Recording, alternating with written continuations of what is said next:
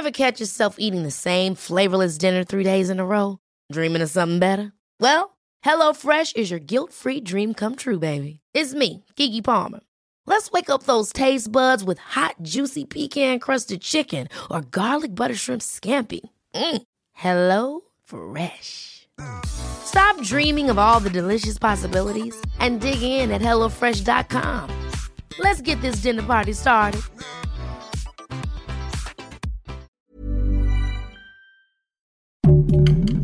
Heraldo Podcast, un lugar para tus oídos. Si quieres comprar una casa, mmm, tal vez sea el momento de hacerlo antes de que salga más caro. Esto es Primera Plana de El Heraldo de México.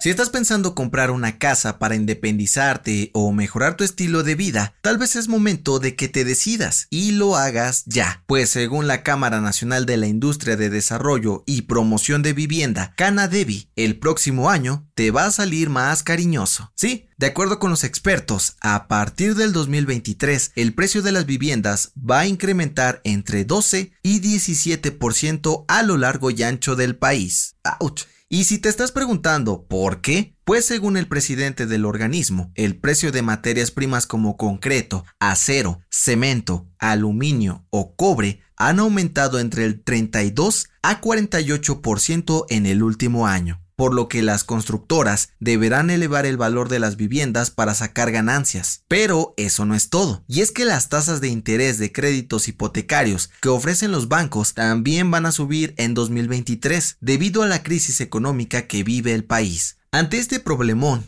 que se avecina, la Canadevi aseguró que los desarrolladores y hasta Infonavit están haciendo hasta lo imposible por detener el aumento de los precios de las viviendas. Pero a pesar de esto, recomendaron a los mexicanos animarse a comprar su casita de una vez para que no les salga tan cara. Ni modo, a meterle más lana al cochinito. ¿Quieres estar bien informado? Sigue a Primera Plana en Spotify y entérate de las noticias más importantes.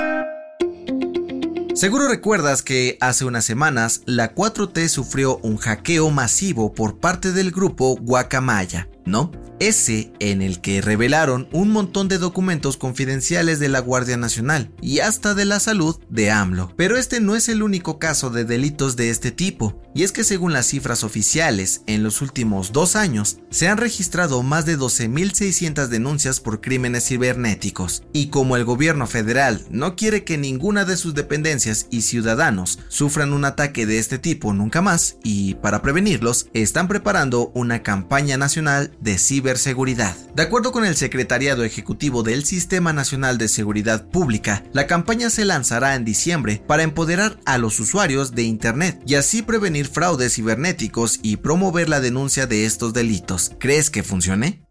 En otras noticias, este sábado la COFEPRIS autorizó el uso de emergencia de la vacuna cubana contra COVID-19 soberana en México. La dependencia aseguró que cuenta con todos los requisitos de calidad, seguridad y eficacia contra los contagios en adultos. En noticias internacionales, el primer ministro de Reino Unido, Rishi Sunak, visitó al presidente ucraniano Volodymyr Zelensky en la capital Kiev para reafirmar su apoyo en la guerra contra Ucrania y anunció un nuevo paquete económico de 60 millones de dólares en equipo militar para defenderlos. Y en los deportes, en la Fórmula 1, Checo Pérez terminó en tercer lugar del campeonato de pilotos con 305 puntos tras el Gran Premio de Abu Dhabi. La tabla quedó con Max Verstappen como el líder absoluto con 454 unidades y el conductor de Ferrari, Charles Leclerc, en segundo puesto con 308. El dato que cambiará tu día.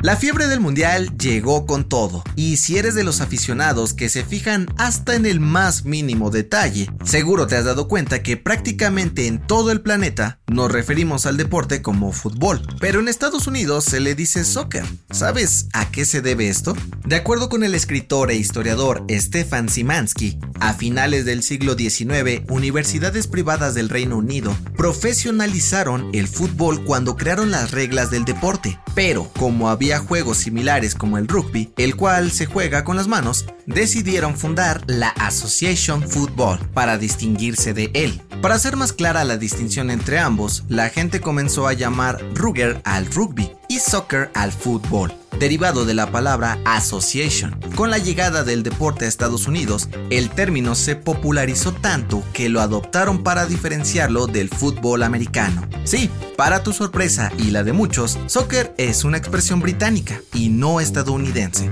Yo soy José Mata y nos escuchamos en la próxima. Esto fue Primera Plana, un podcast del Heraldo de México.